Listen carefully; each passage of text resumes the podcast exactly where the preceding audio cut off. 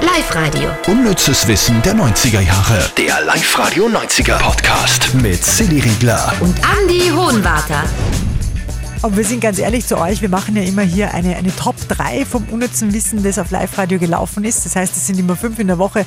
Die Top 3 kommt da. Und wir haben jetzt, glaube ich, fünf Minuten diskutiert, welche zwei Dinge wir weglassen. Und es ist uns Nicht gelungen. gelungen. Nein, nein, nein, nein. Deswegen haben wir jetzt gesagt, gut, machen wir halt einen Kompromiss und über muten, alles. muten euch alles zu. ja, hier ist quasi die Top 5. Haben wir überhaupt so Top 5 Dinger? Freilich. Okay, dann starten wir mit Platz 5. Michael Jackson und der unromantischste Heiratsantrag der 90er. Ich glaube, wir haben im Podcast ja schon mal drüber gesprochen, dass äh, da schon ein paar Anzeichen da waren, dass diese, diese Beziehung zwischen Michael Jackson und Lisa Marie Presley jetzt nicht so echt war, möglicherweise. Ey, Ja. Wir wollen da jetzt nicht spekulieren. Nein, wissen wir ja nicht. Wir können euch nur sagen, dass äh, der Heiratsantrag schon ein bisschen in diese Richtung geht. Heiratsantrag, Michael Jackson 1993, die große Frage aller Fragen. Und die hat er ihr gestellt am Telefon. Am Telefon. Vielleicht hat er so eine Freude gehabt, dass er das erste Handy in der Hand gehabt hat und wollte Oh. das ausprobieren, weißt du? Dann Das hat kann es wieder sein. einen. Und es war, die- war überhaupt der erste Anruf in Amerika mit einem Handy. Ja. Dann, dann ist es groß. Ja. Dann ist es groß. Ja, krass. Nur dazu, der hat ja, weil der hätte ja auch auf seinem eigenen Riesenrad mit dem Schimpansen am Schoß äh, unten ein Lama vorbeilaufen können, wo, wo ins Fell vom Lama rasiert ist. Äh, Will you marry me? Zum Beispiel. Ja, das, der hätte Potenzial gehabt für Ja. sowas, gell? Aber anscheinend war, war es ihm die Sache nicht wert. Hm. Aber wir wollen nicht spekulieren. Nein. Weiß man ja nicht. Drum kommen wir mal gleich zu Platz 4.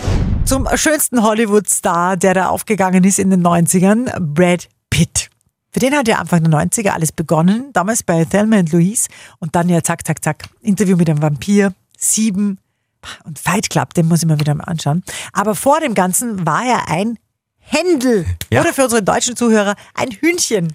Brad Pitt in einem äh, riesigen Hühnchenkostüm. Ah, viele Frauen werden sagen, mein Gott, wie kann man denn einen Brad Pitt in ein Kostüm überhaupt stecken? Das ist ja Verschwendung. Aber das war tatsächlich einer seiner Jobs, bevor er reich und berühmt geworden ist. Er war für eine Fastfood-Kette unterwegs als Händel verkleidet. Platz 3. Der legendärste Spruch der Fußballgeschichte, ich habe fertig. Der kommt natürlich aus den 90ern. Ja, da müssen wir uns jetzt, das müssen wir uns jetzt nochmal alles geben. Also es war diese legendäre Fußballpressekonferenz im Jahr 1998 und da ist genau dieser Satz im Original gefallen. Ich habe fertig.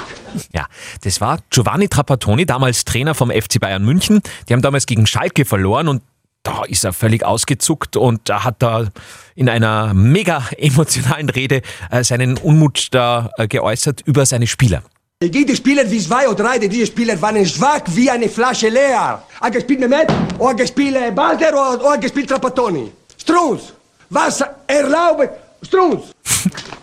Ich habe fertig. Ich glaube, das Problem ist ja, wenn das dein Trainer ist, die werden ihn nicht verstanden haben und drum waren die komplett untrainiert wahrscheinlich und drum haben die so schlecht gespielt. Wahrscheinlich, die haben seine Anweisungen nicht verstanden. Ja. Ja. Wenn der sagt, oh, was ist das? Strutz! Strutz! Und der eigentlich will er sagen, weiß ich nicht. Gut, in dem Fall sagen wir einfach.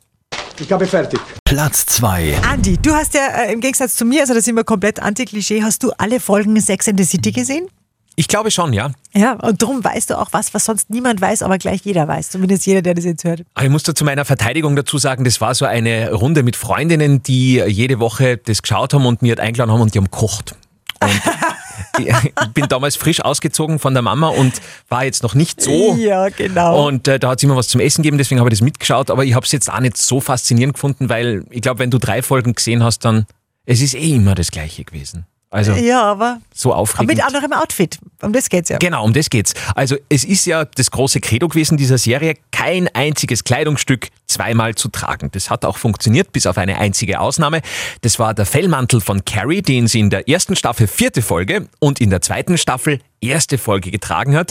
Äh, kann man sich heute gar nicht mehr vorstellen, das war aus echtem Fell, also den hätte sie wahrscheinlich Sparen können. sparen können, genau. Platz 1.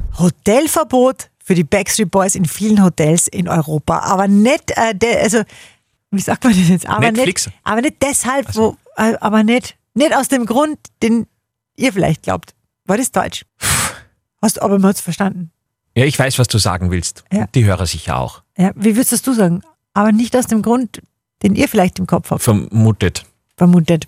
Mhm. Genau. Ja, egal. Äh, Hotelverbot für die Backstreet Boys eben nicht aufgrund von Eskapaden, sondern äh, weil äh, die Backstreet Boys ja so hysterische Fans gehabt haben und diese Fans sind der Band ja komplett nachgereist durch ganz Europa und da haben viele Hotels gesagt, nein, das, diesen Auflauf, das halten wir nicht aus, das wollen wir nicht und deswegen Hotelverbot für die Backstreet Boys. Mhm.